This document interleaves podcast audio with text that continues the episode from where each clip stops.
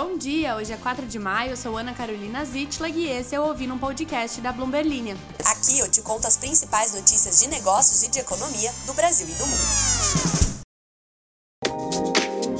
Bom dia! E hoje é bom dia mesmo, porque voltamos à programação normal, o podcast vai sair no horário certo e temos o grande pós da Super Quarta, aquele dia em que os planetas se alinham e os bancos centrais dos Estados Unidos e do Brasil resolvem anunciar suas decisões de juros. E dessa vez, o pessoal em ambos os países veio de surpresinha nos comunicados. A semana estava realmente meio queda, então a gente estava precisando aí de um chacoalhão, né? Um PS que eu tô muito feliz que eu criei aí essa dependência em alguns de vocês do maravilhoso mundo de notícias.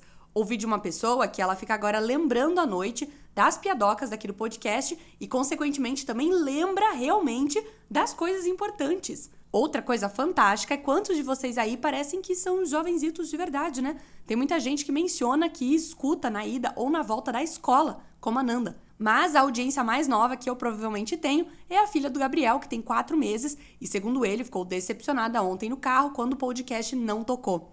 Sinto muito, filhinha do Gabriel. Mas é isso, a fofoqueira econômica está de volta. Obrigada ao Vinícius por esse apelido. E eu convido a todos a fazerem perguntas, levantar as suas dúvidas ou deixar comentários também sobre o conteúdo que a gente discute aqui lá na caixinha do Spotify ou no Twitter, se vocês forem fãs ainda da plataforma do Elon Musk. O meu Twitter é AnaZids, S-I-E-D-S, e o da Bloomberg Linha é Bloomberg Linha B, B de Beyoncé, apesar do pessoal fingir que é de Brasil. O Federal Reserve, ou o Fed para os íntimos, deixou Wall Street boquiaberta na quarta-feira. Imaginem os banqueiros e economistas falando tô passada, menina. Isso porque, na declaração que acompanhou o aumento de 0,25 ponto percentual na taxa de juros de ontem, o Banco Central americano retirou uma frase anterior que afirmava que, abre aspas, algum aperto adicional na política monetária, fecha aspas, pode ser justificado. A presença ou ausência de apenas uma frase é motivo para fazer todo mundo mudar de ideia sobre o que vai acontecer nos Estados Unidos? Mas com certeza. Se eu fico avaliando a quantidade de pontos de exclamação que são mandadas para mim no WhatsApp, imagino que a ausência de uma frase pode causar nos mercados. E isso foi somado à fala do presidente do Fed, Jerome Powell, que veio logo depois, em que ele observou que as expectativas do setor bancário haviam, abre aspas, melhorado em todos os aspectos desde o início de março. Ou seja, Desde que começou no que agora é a alta mais agressiva de juros desde os anos 80, o Fed ainda ficava martelando que seguiria subindo juros nas próximas reuniões. Até agora. Com a saída dessa frase, as portas ficam abertas para uma pausa nesse ciclo. Ainda assim, os investidores têm muitas dúvidas. Embora a equipe do Fed preveja uma leve recessão da economia americana, Powell indicou que espera um ritmo modesto de crescimento em 2023. E apesar de dizer que os juros provavelmente estão num nível suficientemente restritivo, não vai ser um caminho fácil de volta à meta de inflação de 2%. É o famoso chove não molha. Eu acho que tem alguma outra expressão melhor para isso, pensem aí por mim. Quando a pessoa não dá certeza de nada, sabe? Quando fica meio em cima do muro, eu ia mandar uma indiretaça para um querido aí, mas eu apaguei a frase, porque eu acho que ele escuta o podcast de vez em quando e aí a gente ia para um caminho pessoal demais aqui, né?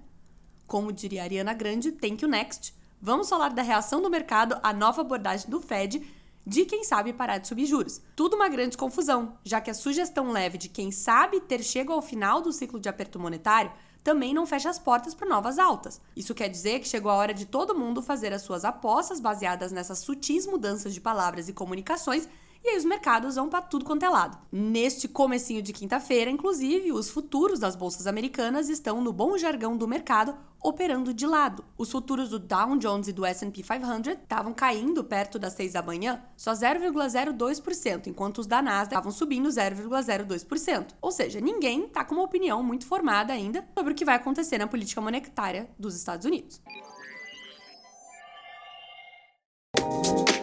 Que o Comitê de Política Monetária do Brasil, o Copom, também resolveu fazer uma festinha surpresa pra galera, só que num viés contrário do Fed. Se o Fed ficou mais suave sobre a alta de juros ou menos hawkish no jargão, o Copom subiu no salto que nem eu no Web Summit na terça-feira para dizer que nada está escrito em pedra e que ele talvez pode não ter parado de subir juros ainda. Segundo os economistas ouvidos pela Bloomberg News, o comunicado do Copom, que manteve a taxa Selic em 13,75%, foi mais hawkish do que o esperado, ou seja, mais duro em relação a possíveis novas altas ou a extensão de tempo em que os juros devem ficar elevados no Brasil. Segundo o Banco Central, a aprovação do novo arcabouço fiscal esqueleto fiscal e a reoneração dos combustíveis reduziram parte das incertezas sobre a política fiscal, mas ressaltou que o processo de queda da inflação tende a ser lento. Abre aspas. O Copom enfatiza que não há relação mecânica entre a convergência de inflação e a aprovação do arcabouço fiscal, esqueleto fiscal. Ah, o esqueleto fiscal não está dentro das aspas do Copom, tá? É, abre aspas de novo. E avalia que a desancoragem das expectativas de longo prazo eleva o custo da desinflação necessária para atingir as metas estabelecidas pelo Conselho Monetário Nacional. Ou seja, nós vamos continuar subindo juros se precisar subir juros. E se precisar, a gente deixa esses juros aí até 2090. Isso que eu entendi do comunicado.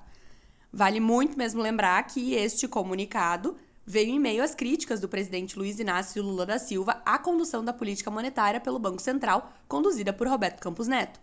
Essa semana ainda, o presidente Lula disse em um evento com centrais sindicais em celebração ao Dia do Trabalho que o patamar atual da Selic está ligado ao desemprego do país e que a taxa de juros é parcialmente responsável por essa situação.